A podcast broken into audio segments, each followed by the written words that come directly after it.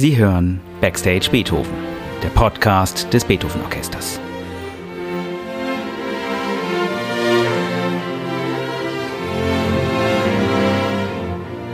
Heute mit Tilman Böttcher.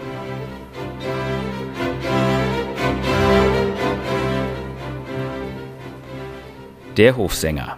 So hieß das letzte Programm unserer Hofkapellenreihe der Saison 22-23. Wir haben es am 9. Februar in Bad Godesberg in der Redoute gespielt und am 12. Februar im wunderbaren Kurtheater in Bad Honnef. Beide Konzerte waren ausverkauft, Werbung also nicht nötig. Aber erzählen möchte ich im Nachhinein noch einmal von diesem Konzert, von der ganzen Reihe.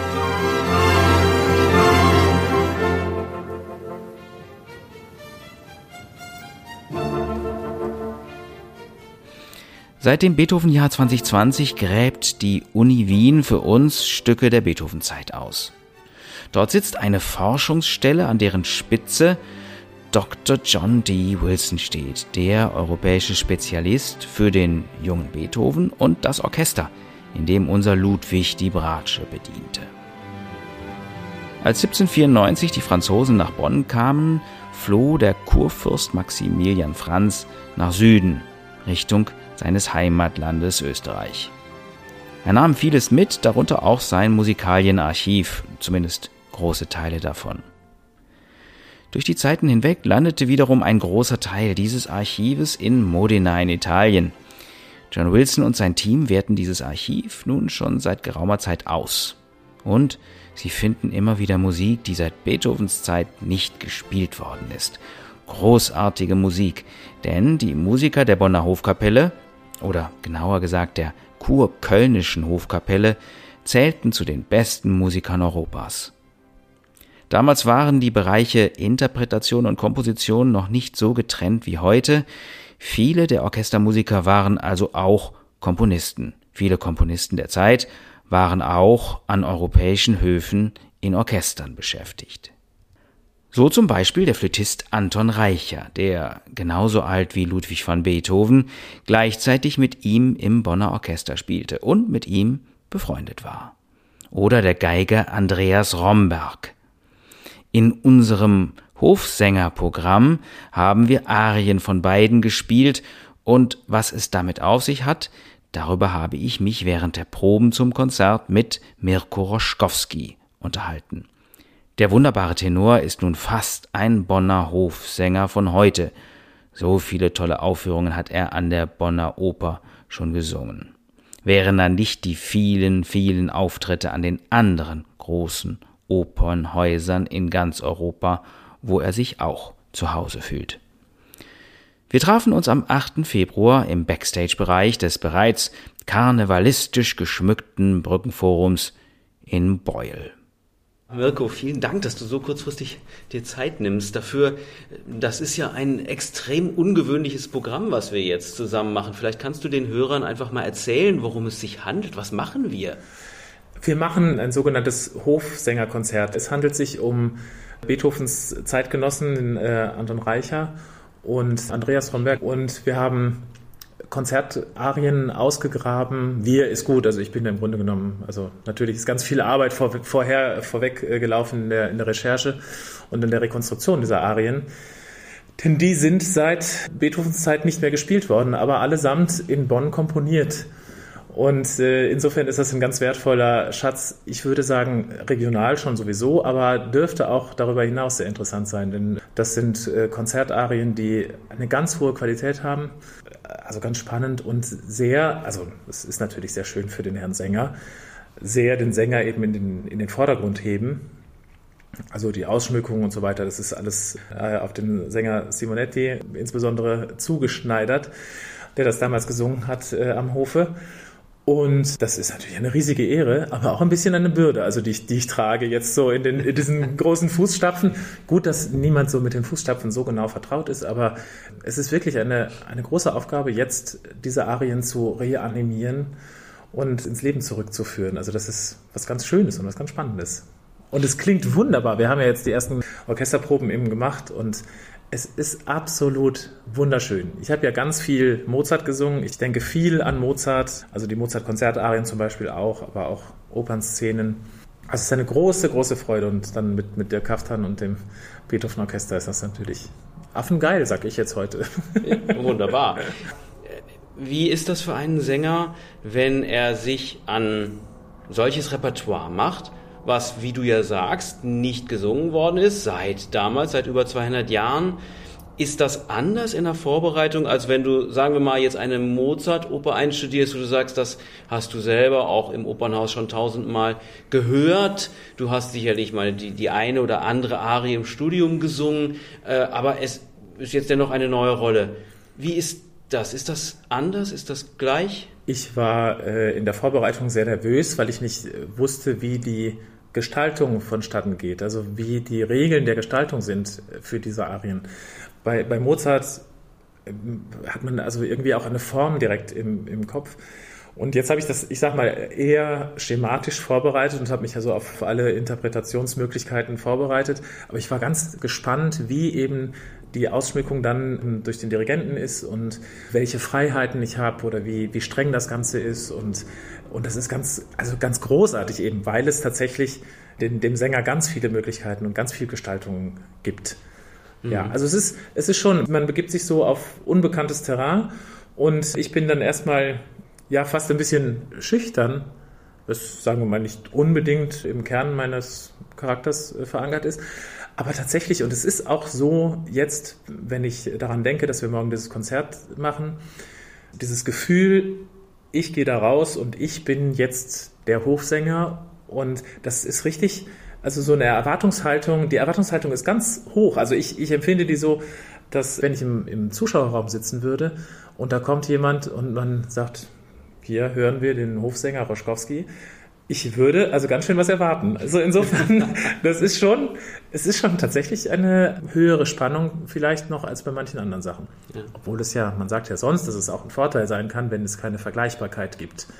Also es ist ja bei, also gerade heute auf dem Musikmarkt, jede Arie quasi ist äh, vergleichbar und sofort abrufbar und steht jedem überall immer zur Verfügung in sonst wie vielen äh, Einspielungen und so und die, die tollsten, besten noch höher, noch weiter, noch schneller äh, können eben zum Vergleich herangezogen werden. Das ist natürlich jetzt ein Vorteil. Also ich kann jetzt einfach behaupten, so ist es richtig, wie ich das mache und ja.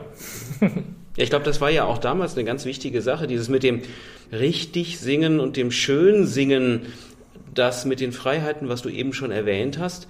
Ich glaube, man singt ja letzten Endes auch mehr, als in den Noten notiert ist, oder?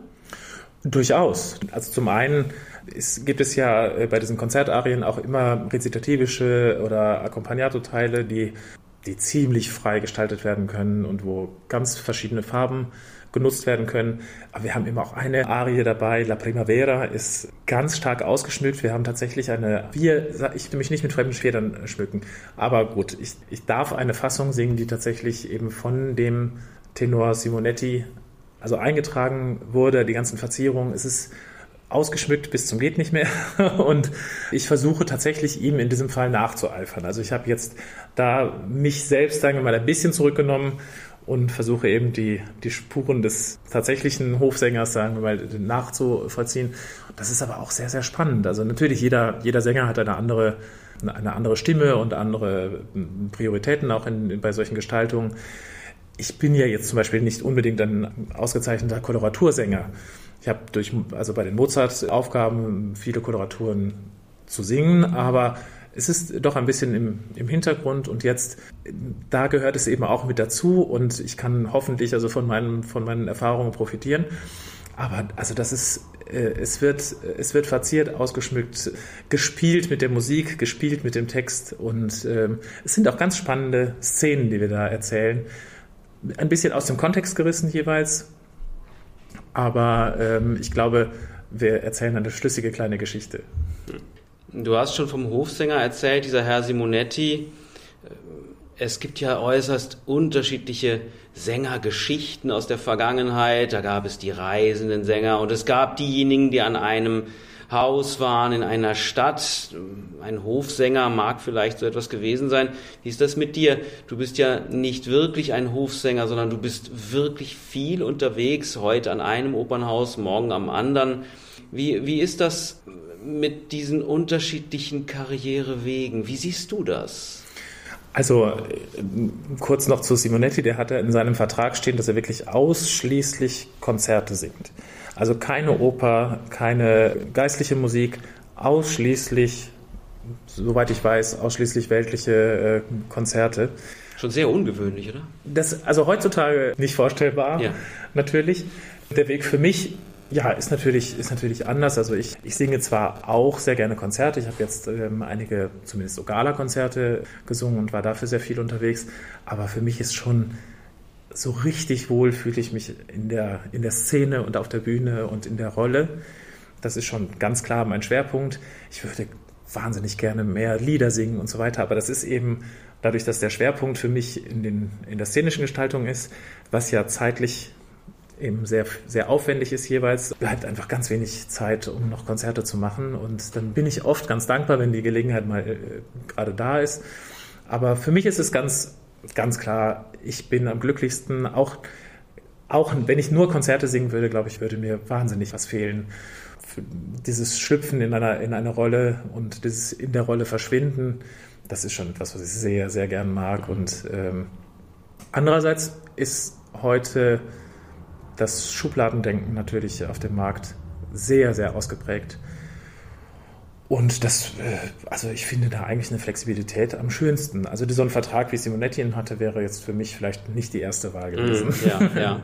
Und bei dir ist es ja auch so, dass du eben durchaus nicht an einen Ort gebunden bist, sondern du bist, wie weit bist du unterwegs? Was ist so dein Radius, in dem du dich bewegst? Jetzt rein mal geografisch? Rein geografisch. Also ich lebe ja in Norddeutschland und ähm, ich singe relativ regelmäßig in Wien, also das ist dann schon so, ich glaube, so die, die Spannbreite dazwischen sind viele äh, schöne Theater, an denen ich Gott sei Dank regelmäßig singen darf und eben auch im Rheinland. Ich habe jetzt in, in Köln ja in dieser Saison eine Produktion gemacht, in Dortmund und in Bonn kommt noch und äh, aber auch in meinem kleinen Bremerhaven, wo ich lebe, auch an dem Theater darf ich eine kleine Produktion machen mit einem Debüt. Und ich liebe das. Manchmal ist es natürlich viel zu viel und ich möchte nach Hause, aber in der Corona-Zeit hatte ich äh, Gelegenheit, zu viel zu Hause zu sein und dann genieße ich auch wieder, dass ich unterwegs bin und für mich gehört das Reisen dazu. Ich mag das und leide manchmal darunter, aber ich bin froh, dass ich darunter leide und nicht darunter, dass ich in einem Büro sitzen muss. Mhm. Das heißt ja. also, die unterschiedlichen Städte sind kein Hindernis für dich, Im sondern Gegenteil, eher auch Inspiration und äh, neue Menschen Absolut. kennenlernen. Also das ist, für mich ist sowieso, sind die, die Menschen am Theater, also dieses, dieses sogenannte Theatervolk ist für mich äh, Inspirationsquelle Nummer eins, würde ich sogar sagen. Ich habe auch in der Corona-Zeit festgestellt, dass das, was mir am allermeisten gefehlt hat, war, waren die Proben und der Austausch mit den Kollegen auf den Proben. Es ging gar nicht so sehr um die Aufführung selbst, sondern dieses künstlerische Werden und dieses Austauschen und Unfug erzählen und, äh, und sich ausprobieren und, und die Emotionen suchen und so weiter. Das ist eigentlich das, was ich, glaube ich, am meisten liebe. Und ich habe noch an keinem Theater äh, also da nicht irgendwie Ansprechpartner gefunden und deswegen ich ich liebe die Künstler und Künstlerinnen einfach und das macht mich eigentlich glücklich. Das ist das was was so ja, das ist schön, das, das inspiriert mich und dann habe ich Lust auszu, auszuprobieren und auch wilde Sachen zu spielen. Und ja. Was ist die wildeste Sache, die du je gespielt hast auf der Bühne? Naja, das ist ja dann äh, eher wahrscheinlich äh, inszenierungsabhängig. Also die Stücke sind ja nicht äh, zwangsläufig so wild. Äh, ich habe immer gesagt, das wildeste Stück, die wildeste Rolle, die ich gemacht habe, die war wahrscheinlich tatsächlich in, äh, in Bonn mit dem Benvenuto Cellini. Also das ist ja, also also, das ist, also diese Partie ist eine Frechheit. aber ähm, inzwischen können auch so manche andere Sachen mithalten. Aber ich habe als Einspringer Belmonte gesungen und weiß bis heute nicht, äh, worum es da eigentlich ging. Aber es hat dann eben als Einspringer muss ich das nicht so sehr hinterfragen. Da muss, dann, da muss man ja nur funktionieren. Und das habe ich auch. Das Irritierende war, dass ich danach an derselben Stelle in der Produktion nochmal eingesprungen bin. Und beim zweiten Mal hatte ich dann so viel Kapazität, darüber nachzudenken, was ich da tue. Und da war ich vollkommen verwirrt. Also ich habe es nicht verstanden, aber nun, das haben wir also dann auch irgendwie geschafft. Und ja, aber es ist natürlich, äh, wenn, wenn man mit, mit experimentellen ähm, Regisseuren arbeitet, wir sind ja von der Inspiration der, der Regisseure letztlich abhängig. Und wir müssen uns darauf einlassen und dann kommt es darauf an, wie harmonisch das Ganze wird und wie, wie, weit das Ganze führt. Aber das ist natürlich dann manchmal schon, also wenn die, je experimenteller die sind, desto, äh, desto wilder wird es dann bisweilen auch. Aber ich habe ich hab eine Produktion mit Calixto Bieto gemacht, da hatte ich äh, sehr lange drauf gewartet und habe gedacht, ah, jetzt kitzelt der alles Wilde aus mir heraus und es war, ich, gut, es war auch ein wenig wild, aber so schlimm war es gar nicht. Also es war jetzt keineswegs unangenehm oder, ähm, oder so etwas. Und danach habe ich eine Fledermaus gemacht mit einer Regisseurin, die ich noch nicht kannte. Und da kam dann eben die Anfrage, ob ich das auch nackt machen würde. So wild habe ich es dann aber nicht getrieben. Ich bin angezogen geblieben. Weitestgehend jedenfalls. Ja. Glücklicherweise kommt das Publikum jetzt ja wieder, in Bonn zumindest können wir das sagen, so nach der Corona-Zeit. Du schlägst auch die Hände, Hände über der ja. Brust zusammen und sagst, oh ja, es wird allgemein behauptet, das Publikum habe sich verändert. Du sagtest eben, die Kollegen, die hast du vermisst. Das Publikum, hoffe ich, hast du auch vermisst. Wie siehst du unser Publikum? Äh, also ich habe erstmal sehr viel Verständnis dafür. Das Publikum wurde quasi zwangsweise eine ganze Zeit aus den Kulturbetrieben verbannt. Und bei der Kultur ist es so, dass man spürt, wie schön es ist, wenn man es wahrnimmt. Wenn man es nicht wahrnimmt, dann geht es eine Zeit lang, merkt man, glaube ich, nicht, was wirklich fehlt. Und so haben sich, glaube ich, viele Menschen ein bisschen daran gewöhnt, dass es jetzt anders ist und die Abos sind vielleicht äh, ausgelaufen oder verfallen oder wie auch immer das dann geregelt wurde, je nachdem. Und der Alltag ist ein bisschen anders. Also Kultur gehörte, glaube ich, vorher bei vielen zum Alltag und, und dann war das weg und jetzt müssen wir dieses Selbstverständnis erstmal wieder ähm, unters Volk bringen. Ich habe jetzt vor kurzem in, in Dortmund eine Operettengala gemacht, jetzt gerade äh, letzte Woche, mit, äh, mit Götz Alsmann, der die Moderation gemacht hat. Also was, es war wunderbar, eine wunderbare Stimmung.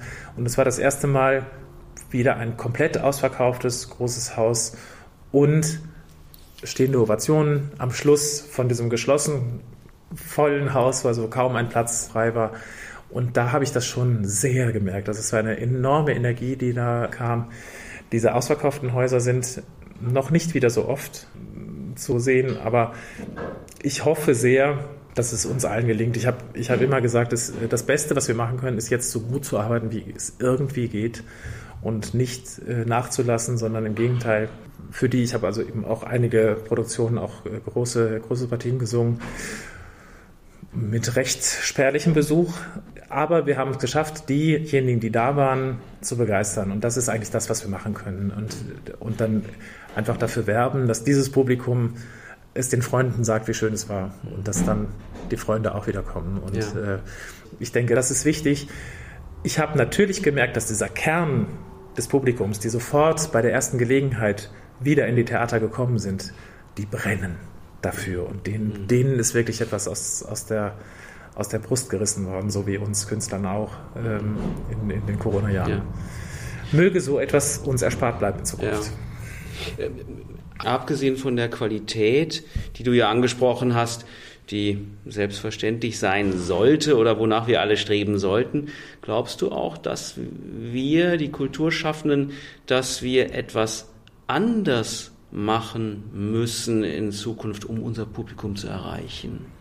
Ich glaube, dass wir, wir müssen ein bisschen bequemere ähm, Arrangements anbieten, glaube ich.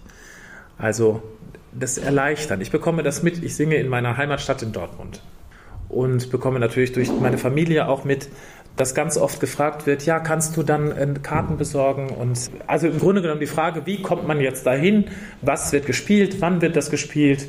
Wie kommt man an die Karten? Und dann wird meine Mutter gefragt, ob meine Mutter Karten besorgen kann. Und ich sage ihr dann immer, das ist ja eine öffentliche Veranstaltung. Und es gibt im Zweifelsfall, also bei der älteren Generation, die eben nicht so im Internet so viel unterwegs ist, gibt es eine Telefonnummer, die man anrufen kann und dann kann man das ganz unkompliziert alles feststellen. Ich glaube aber, da gibt es eine ganze Menge Potenzial an, an Möglichkeiten, es dem Publikum ganz leicht zu machen, ins Theater zu kommen. Und also mit irgendwelchen, also das ist jetzt nur, das ist natürlich nur ein Teil des Ganzen, aber das ist so etwas, was mir jetzt gerade in Dortmund eben durch den Kopf ging, dass die Menschen ins Theater geholt werden. Also gerade eben, gerade die Älteren, die ja grundsätzlich sehr offen sind, oft für Kultur und für Theaterbesuche und Opernbesuche und Operette auch, ich ja auch so mag.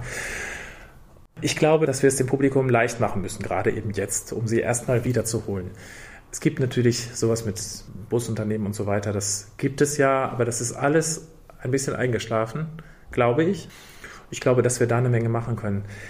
Was das Angebot oder die, die künstlerische Arbeit im eigentlichen Sinne angeht, glaube ich, gibt es nicht so viel, was man machen kann. Also natürlich ist es, also es hat sich da nicht so viel verändert, denke ich. Natürlich muss man die Stücke spielen, die, die schnell ansprechen, also dass man einfach eine niedrige, eine niedrige Hemmschwelle hat.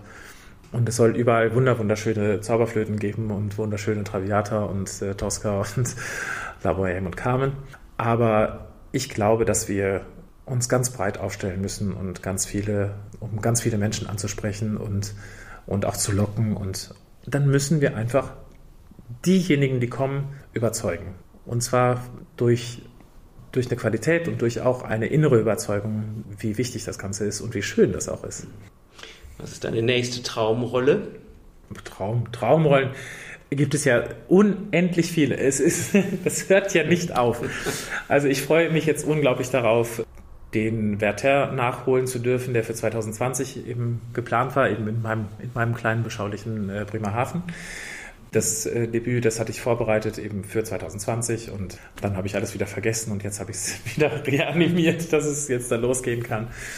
Aber ich möchte natürlich nach dem tollen Erfolg des Lohengrin äh, kurz vor der Corona-Pause, sowohl in Bonn als auch in Chemnitz, würde ich natürlich wahnsinnig gerne und werde auch wieder den Lohengrin singen. Und da hoffe ich einfach, dass ich das weitermachen kann und, und häufig machen kann und dann auch an der Stelle vielleicht ein bisschen das Repertoire erweitern. Ich befürchte, dass die ganz große Mozart-Zeit äh, für mich inzwischen äh, sich erledigt hat.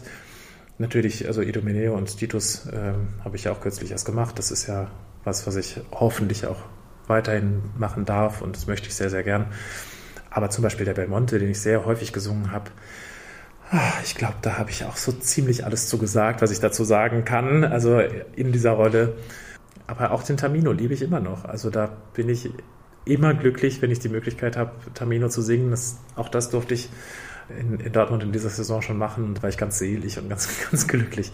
Aber es gibt natürlich unendlich viel. Natürlich bei, bei Wagner, bei Strauss. Ähm, ich habe jetzt in, diesen, in diesen Galen zum ersten Mal das Duett aus der Toten Stadt, Glück, das mir verblieb, gesungen. Wenn man das gesungen hat, öffnen sich wieder Türen und äh, irgendwo am Horizont lächelt einen wieder eine Traumpartie an. Auch wenn das kleine Duett nicht repräsentativ ist für diese riesige Rolle, aber es ist natürlich, es ist ein es kann nur ein Traum sein, so etwas zu singen. Es gibt unendlich viel. Ich denke, es gibt auch bei, bei Janacek gibt es noch so einiges, was mir fehlt noch in, im Repertoire. Und ich liebe ja nur die französische Oper. Da ist, da ist auch noch eine Menge. Ich singe jetzt nochmal den, den Eleazar. Aber der Samson ist zum Beispiel einer, den ich. Und Sassans. Hm. Ja, ja, also das wäre schon, das wäre schon auch toll. Aber da gibt es, es hört nicht auf. Also es ist unendlich viel. Aber das finde ich auch, das finde ich auch toll. Also ich versuche mich da ganz, ganz frei zu halten. In Bonn steht der singende Teufel, Amandos Herz, äh, auf dem Programm. Äh, darüber freue ich mich, sobald ich es einstudiert habe. ja, dann können sich alle darauf freuen. Mirko, herzlichen Dank für das Gespräch. Ich wünsche, dass ganz viele Traumrollen um die Ecke lächeln jetzt in der nächsten Zeit und äh ja, wenn dieser Podcast rauskommt, sind die beiden Hofkapellenkonzerte schon vorbei. Aber jetzt haben wir Mittwoch, das heißt, morgen ist Konzert. Das heißt, ich kann jetzt wenigstens noch sagen, toi, toi, toi für den Hofsänger. Toi, toi, toi. Vielen Dank.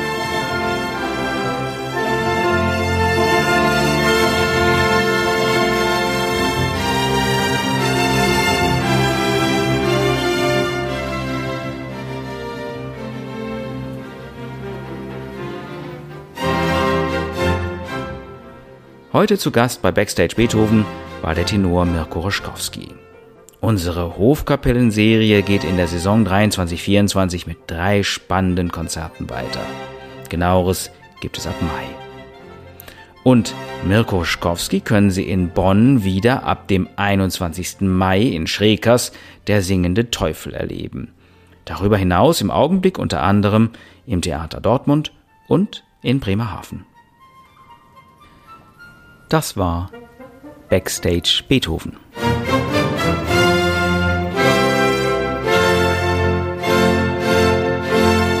Der Podcast des Beethoven Orchester Bonn.